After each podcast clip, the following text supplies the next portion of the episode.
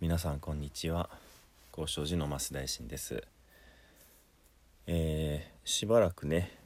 お盆について、えー、いろいろとお話をさせていただきました。また、えー、お盆のねあの根本的なお経裏盆経それから、えー、お盆とねよく混同される背書きについてのお経についてもご紹介をさせていただきました。どうですかね。あのー、よく似てるといえば似てるんですね、えー、まあ両方とも、えー、長いお経ではありませんし、え主人公がお釈迦様の弟子です。それからガキが現れてその苦しみを救うこういう構造がね、あのよく似ているんですね。しかし、えお盆のお経の場合には、えガキになってるのは木蓮尊者のお母様、えー、ガキの経では、えー、阿南尊者を、まあ、呪い殺す恐ろしいガキなんですね。それから何よりも救い方としてお盆のお経では7月15日の宋自死の日、えー、90日間のね長い修行を終えてようやく、まあ、ほっとしたところの徳の高いお坊さんたちにえー、いろんなお供えをすることでそして、えー、楽器を、えー、救うねお祈りをしていただくこういう間接的な方法でした。対して背書きのお経は、え、食事を直接ね差し上げるんですね。楽器に対して。そして救われる。ただその食事というものが、えー、だらにをお唱えしたねまあ不可思議な、えー、仏様観音様のお力のこもった食事を召し上がっていただくことで、えー、これは何て言うんでしょうね、あの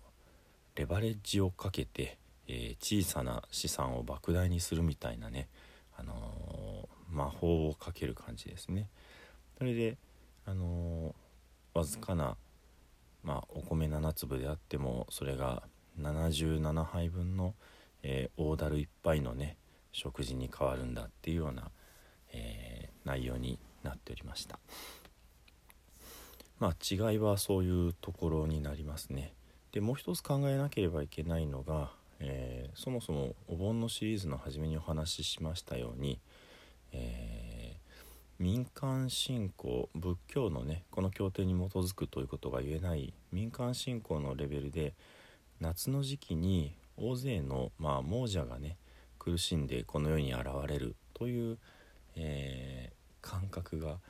あったわけですね。そして苦しんで現れる亡者の中に、えー、自分のご先祖様がいてそういった方々をお救いしたいというね、えー、そういう発想で、えご先祖様はここですよって、え帰ってきてほしいために棚をしつらえそして目印になるようにね高い高い昔は竹の木があの簡単に手に入る高いものでしたから高い高い竹竿を立てて、えー、目印になるようにいろいろとひらひらさせたっていうようなことなんですね。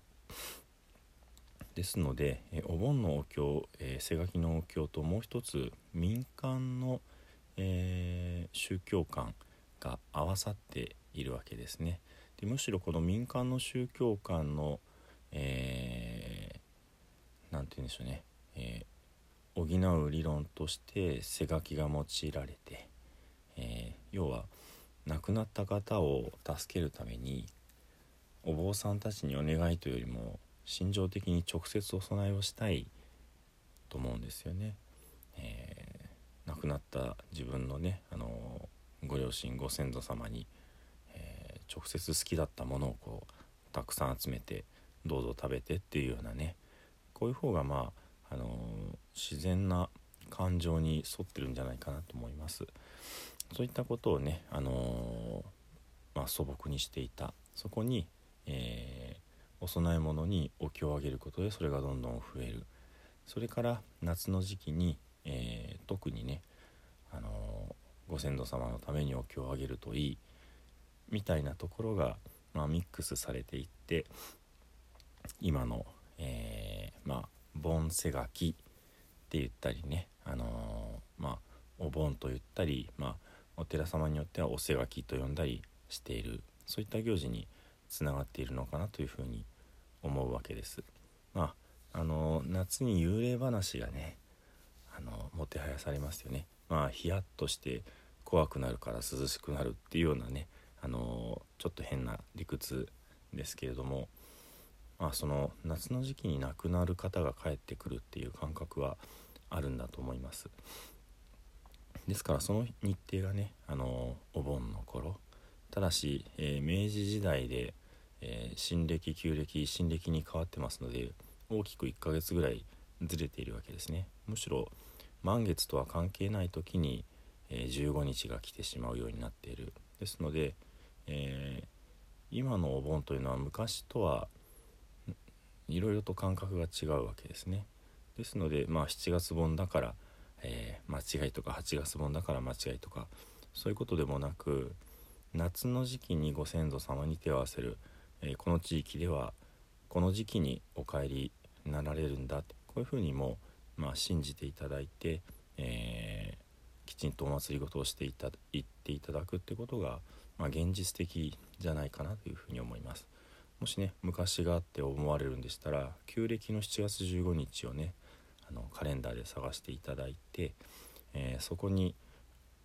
えー、お盆のね、あのまあ、最後の日を当ててその前の3日間お祭りなさったらいいとは思いますよ。その月がご先祖様のね世界で満月の日に、えー、その月に帰っていくそしてまあそのために盆踊りをするというような考え方もありますのでねまたおせ書きの方から見ても、え川瀬垣海瀬垣といって、えー、水で亡くなる方がね夏には多いわけですね。でまあ水遊びをして亡くなった釣りに行って亡くなったそういうこともあります。もう一つは、えー、水を媒介とした流行り病伝染病で亡くなる方が多かった。ですのであの夏に大勢の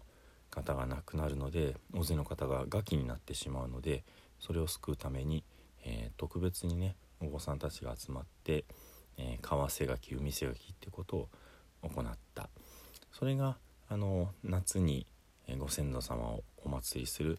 お盆にねあのだんだんとこうまあ合併していくというかねまとめられていってしまうそんなことかなとも思います。いずれにせよあのご先祖様あってのね私たちの命です。これはあの何年経とうがあの未来になろうが変わりがない事実。ですのでねあのこういったことを振り返るのにいい機会として夏のお盆にねあのできる方は、えー、失礼をしていただいていろいろな事情で難しい方はあのご自分のできる範囲でいいと思います。心の中で思うだけでもいいかもしれません。ただし襟を正して、え、居住まいを正して仏様の、えー、に手を合わせるまたご先祖様のことをお願いしますと仏様に手を合わせていただく。こういったことがねあの現代の中で、